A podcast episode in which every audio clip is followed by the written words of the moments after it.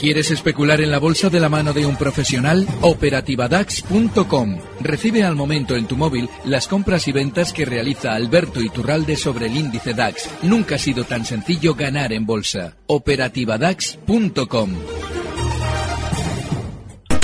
34 minutos, los que pasan de las 5 en punto de la tarde. Abrimos nuestro consultorio de bolsa en este programa en tiempo real. Está con nosotros Alberto Iturralde, responsable de díasdebolsa.com. Alberto, ¿qué tal? Buenas tardes. Muy buenas tardes, muy bien, todo muy bien. A ver, ¿cómo están las cosas ahora mismo en general para las bolsas? Hay bastante calma en cuanto a los movimientos de los índices y ahora todo el mundo está centrado en las compañías que van presentando resultados. Eh, bueno, ¿cómo ha visto la sesión eh, de este jueves? Bueno, eh, lo que tenemos que esperar ahora mismo en la sesión de hoy, eh, con esos resultados de uno de los, de los valores que estaba eh, durante estos días técnicamente rompiendo al alza nuevos máximos, que es Bank Inter, pues nos debemos esperar en todos los demás valores lo mismo que hemos visto hoy en Bank Inter, es decir, una publicación de resultados relativamente positiva porque llevan los valores subiendo eh, pues durante las últimas semanas con muchísima fuerza.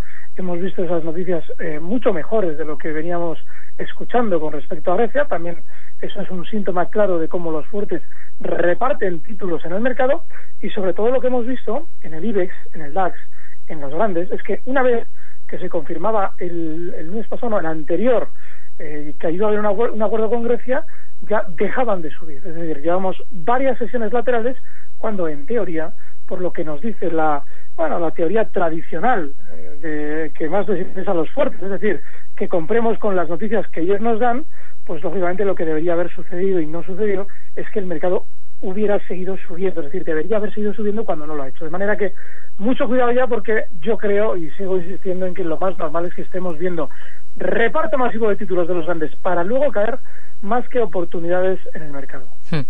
Eh, sobre Bankinter, que es el nombre propio de la jornada en el mercado español. Hemos hablado nosotros con su subdirector financiero, Alfonso Alfaro, y esto es lo que nos ha dicho en cuanto a la posibilidad de formar parte de posibles eh, operaciones corporativas. Nosotros seguimos nuestro rumbo, que es mejorar la rentabilidad para los activistas, y seguimos el rumbo. En concreto, nuestra consejera delegada lo que ha dicho es que, hombre, en ese mundo de las fusiones y adquisiciones, si hay que ponerse en un lado, estaríamos más en la de, en la de, en la de comprador que en la de vendedor, ¿no? Nosotros no estamos en venta y en comprar, pues tampoco especialmente, pero miramos oportunidades igual que todos los demás, ¿no? Hmm, niveles clave ahora mismo en Bank Inter, Alberto. Eh, ¿Qué banco ve más interesante ahora de los españoles? Mañana es el Sabadell quien presenta resultados. Eh, ninguno, por eso precisamente, porque están haciendo una batería de presentación de resultados todos conjuntos. Fíjate, Bankinter en la sesión de ayer cerraba en sus máximos históricos. Nunca había cotizado en zona de 7.33. Claro, eh, en esa zona técnicamente incluso vemos que se ha situado en lo que se suele mal llamar subidas libres. Claro, si vemos que se hace coincidir esa señal técnica con esa señal fundamental, es decir, fabulosos resultados, los directivos salen a hablar, es decir, todo maravilloso, cómprenme ustedes pues lógicamente lo que nos están dando es un claro síntoma de vender. Y si van todos de la mano, es decir, mañana le toca al Sabadell y pasa mañana al que le toque, pues es un síntoma de colocación masiva o general. Eso no quita que no podamos comprar en estos valores. Eso lo que desde luego nos debe hacer pensar es que si compramos, en el caso de Bank Inter, el stop es inexcusable. 7.15, está cerquita, porque hoy cierran 7.26. De manera que es inexcusable precisamente para no caer en trampas de mercado como la que probablemente nos están proponiendo. A ver, datos definitivos de cierre de esta jornada y si le parece vamos ya con dudas de nuestros oyentes. En tiempo real, CMC Markets patrocina este espacio. El IBEX termina el día en 11.441 puntos, con retrocesos del 0,37%. El DAX alemán muy plano, abajo un 0,07%, hasta 11.512 puntos. Ha subido en París el CAC 40 un 0,08%, hasta 5.086 puntos, mientras que en Londres el FT100 recorta un 0,18%, se coloca en 6.655 puntos. En tiempo real, CMC Markets ha patrocinado este espacio.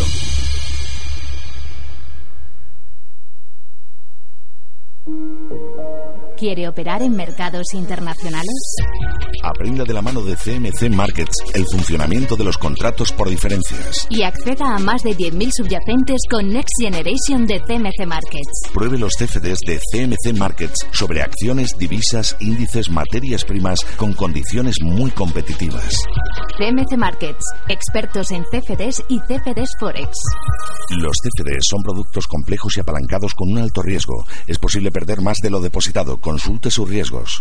Vamos a saludar ya a algunos oyentes. Por ejemplo, vamos a mm, saludar ahora a Paulino de Lugo. ¿Qué tal? Muy buenas tardes, Paulino. Hola, buenas tardes. Díganos, caballero. Bueno, pues yo quería preguntar sobre Azbeo. Azbeo. ¿Está en el, está en el mercado continuo? Sí. A ver qué viento hace por ahí. Vamos a ver. Eh, ¿Tiene posiciones ya o es para entrar? Es para entrar. Para entrar. Muy bien. Sí que hace viento por aquí, sí que hace, sí. Hace viento, ¿no? Venga, gracias, eh, Paulino. Buenas tardes. Venga, hasta luego. A ver, em, Alberto, eh, ya lo quisiéramos aquí en Madrid, por ejemplo, un poquito de viento, un poquito de fresco. Pero bueno, Sí, sí, pero fíjate, eh, a Teo, por ejemplo, a este le ha dado un auténtico mm, huracán durante los últimos meses porque viene cayendo desde julio del año pasado, es decir, en un año viene descendiendo un 54% hasta los 8,02. Cae desde 17,50. ¿Qué es lo que pasa? Que la caída ha sido muy rápida, sobre todo el último tramo de caída, que es desde 14 hasta los mínimos que marcaba en 6,40. Y ahora no es de extrañar que pueda tener rebotes. Si vamos a entrar en este valor, hay que tener en cuenta que su tendencia es súper bajista. Eso quiere decir que lo estaríamos haciendo en contra. Si compramos, lo estaríamos haciendo en contra de la tendencia del valor. Con lo cual, el stop desde los 8.02 donde cierra hoy tiene que estar claramente en los 7.85 y ser inexcusable su aplicación, llegado el caso precisamente porque si quiere continuar con la tendencia bajista, seguramente lo vaya a hacer durante mucho tiempo. De manera que si picamos para un rebote, los 7.85 de stop y el posible objetivo alcista en 9,10. A ver, em, nos escribe un oyente a través de WhatsApp, eh, no nos dice su nombre, por cierto, pero sí por la compañía por la que pregunta, que es Grifols, quiere entrar y quiere saber en qué nivel y soportes y resistencias para esta posición. Grifos es un valor que mm, ha perdido vida. Eh, en su día fue más alcista que el resto del mercado. De hecho, protagonizó una subida desde julio de 2010 hasta junio de 2014, es decir, en cuatro años, una subida pues desde 7,60 hasta 41, ni más ni menos. ¿Qué es lo que pasa? Que después de ese 480% de subida se ha mantenido muy lateral y volátil. Es decir, que ha estado mm, sin desplazarse al alza más, pero sobre todo latigazos durante el último año y pico. A partir de ahí, la parte superior de ese movimiento lateral es la que prácticamente ha tocado ya. Estos días tocaba unos máximos en los 41 euros. Bueno, pues ahí es donde se ha girado a la baja porque es resistencia. Seguramente quiera continuar desde los 8, perdón, de los 38.72 donde cotiza ahora más a la baja hasta zonas de 37,50 donde sí se puede intentar una compra con el stop en 37 euros y para un rebote, no mucho más, hasta zonas de 39. Hmm. A ver, Francisco, que también nos escribe, mmm, quiere un- su opinión sobre Mediaset, soporte y resistencia, después de saltar la resistencia que tenía anteriormente la compañía de medios, nos dice Francisco. Vale. En Mediaset hay que recordar que es un valor que durante los últimos meses se había, eh, iba a decir publicitado, no publicitado, se había convertido en objeto de propaganda en zonas de los 12.30. Está ahora mismo por encima, en 12.90. ¿Pero por qué recuerdo esos 12.30? Porque en esa zona es donde nos han dicho que igual había una OPA en el futuro sobre el valor. Es decir, que desde dentro estaban vendiendo títulos con una noticia falsa o, una posible, o un posible rumor falso. Vale, a partir de ahora si entramos compradores, solo podría ser si desciende desde los 12.90 hasta esa zona 12.30, donde una vez superados los 12.30 tenemos ahí justo el soporte 12.30. De manera que si no recortara hasta los 12.30 yo no estaría. Y desde luego que si entramos el stock tiene que estar muy cerquita, en 12,15 como mucho, porque eh, romper ya la baja esa zona 12,30, es decir, si baja ya de, 12, de zonas como 12,15, sería señal de que la trampa se ha consumado, han colocado títulos durante estos días y ya estamos en precario dentro de Mediaset. Hmm. A ver, mm, nos pregunta por tal o Alfonso, que nos escribe desde Ciudad Real, eh, también está interesado en entrar después de la caída de cerca del 30% que ha tenido. ¿Cómo lo ve? ¿Tiene recorrido suficiente Talgo eh, en bolsa como para bueno, eh, poder anticipar algo en base a, esa cotización pasada? Fíjate, tiene recorrido suficiente como para hacer una estimación de qué es lo que sucede dentro de la compañía. La compañía se coloca en zonas de 9 euros, por encima incluso 9,25. ¿Qué es lo que pasa? Que desde entonces ha descendido hasta ahora cotizar en los 6,60. Cuando una compañía sale a bolsa, en realidad nadie está buscando financiación en su compañía, esa, esa, especie de mentira histórica, ¿no? no, no, es que las compañías salen a bolsa para buscar financiación. No, no, no. Alguien nos está vendiendo su participación en una entidad. Es decir, ese alguien, en el momento en el que nos vende su participación, está interesado en que el valor caiga. Y ha caído. Así es que yo en Talgo no estaría ni me arriesgaría, independientemente de que tenga poco recorrido, a entrar hasta que no vuelva a cotizar por encima de su salida a bolsa. 9.25 es nada, es decir, no la tocaría. Hmm. A ver, eh, tenemos a mm, Aritza que nos pregunta eh, cómo ve usted entrar en Apple, que es la compañía que, tiene el punto de mira. Peligrosísimo por una razón muy obvia. Hmm. Eh, yo siempre hablo de que después de las grandes subidas, las propias compañías establecen campañas publicitarias para vender títulos, porque lógicamente ellos han empujado al alza los valores, tienen que colocar en los pequeños inversores los títulos. Y Apple se ha inventado una de las formas de propaganda más increíbles que yo he visto en mi vida de especulador, que es hacer una película sobre la compañía. Y esa película se ha hecho y se ha eh, sacado al, bueno, a las salas de cine durante los últimos meses, después de que el valor lleva subiendo durante meses desde zona de 55 hasta 130. Vale, pues ahora mismo lo más normal es que estén aprovechando después de ese 140% de subida, hmm. después de esa eh, salida a las, a las salas de cine de la película de Apple, pues estén aprovechando para repartir títulos de manera masiva. Así es que otro valor en el que yo no estaría. Ramón de La Coruña, muy buenas tardes. Hola, buenas tardes. Díganos, caballero. Hola, buenas. Yo quería preguntar por Amper, compradas a 0,19. Bueno, y he acudido a la ampliación de capital cambiando los derechos por acciones y quería saber cómo lo ve para medio o largo plazo o si es mejor deshacer posición. Gracias, Ramón. Muy buenas tardes. Nada, hasta luego. Alberto.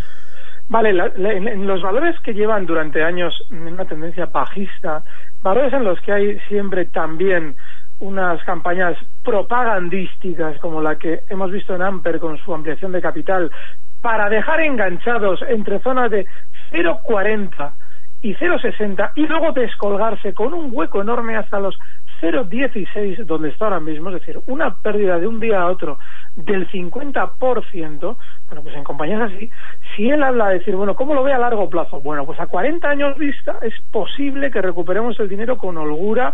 Yo ahí sí vería ciertas garantías. Probabilidades siempre puede haber de que rebote, pero en un valor que ya nos está demostrando que es totalmente ludopático, es decir, ya a la gente que quiere ganar dinero en poco tiempo, pues sobre todo lo que corremos es riesgo. Aquí no hay que estar bajo ningún concepto. A ver, agenda para mañana y enseguida estamos eh, de vuelta respondiendo a más, eh, a más dudas sobre bolsa, sobre renta variable con Alberto Iturralde, responsable de díasdebolsa.com.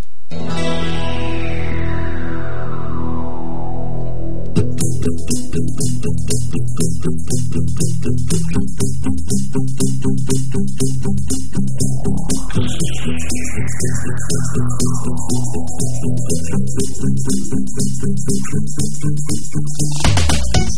La semana termina con la publicación del índice PMI del sector manufacturero y de servicios para la Unión Europea, Francia, Alemania, Italia, Estados Unidos y otros países. Por cierto que también en Estados Unidos se conocerá el dato de venta de viviendas nuevas de junio. En España la atención estará puesta en la publicación de las cifras de coyuntura turística hotelera con datos de ocupación, precios y rentabilidad para el mes de junio. También de este mes se publicará el índice de precios industriales.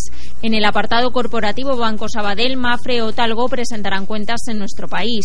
También será el turno de las británicas Anglo American o Pearson y de las estadounidenses Johnson Controls, Biogen, Moody's, Avi, Corporation, Xerox, American Airlines, Spirit Airlines, Pinnacle Entertainment o State Street, entre otras muchas.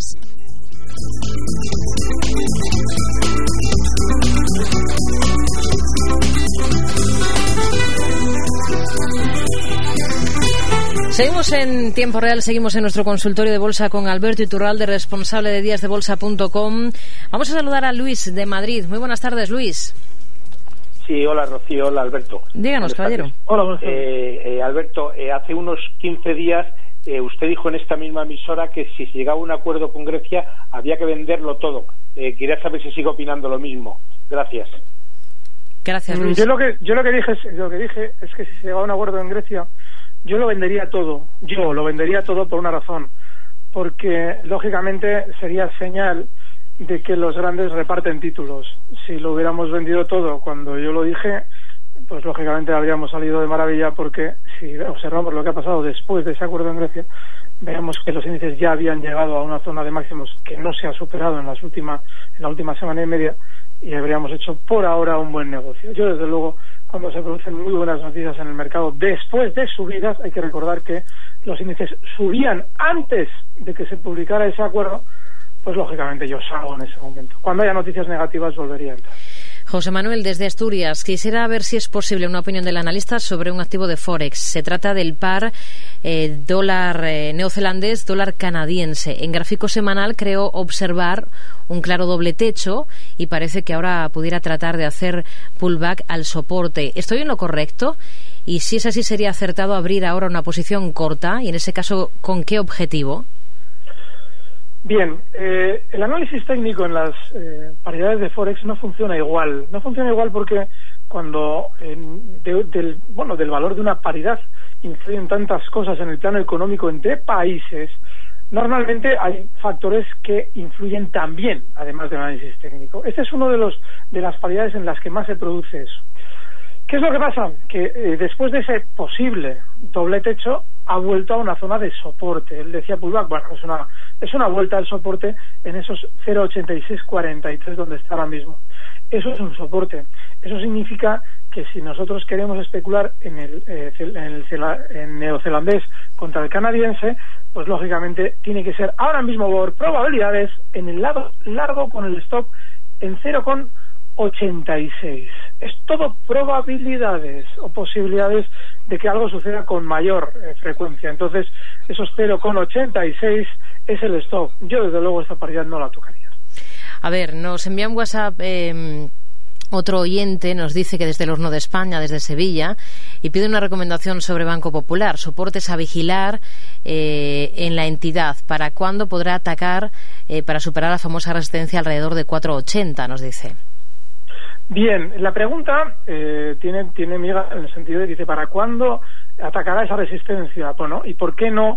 ¿Para cuándo atacará el soporte de 4,10? Hoy cierra en 4,35 y estamos hablando de un valor que también protagonizó antes del acuerdo con Grecia una subida desde los 4,10 hasta zonas de 4,50. Desde entonces, lo único que, que ha hecho es mantenerse en lateral con más caídas que movimiento lateral casi. Estamos hablando de que tiene un movimiento ligeramente descendente hasta esos 4.35 de cierre de hoy.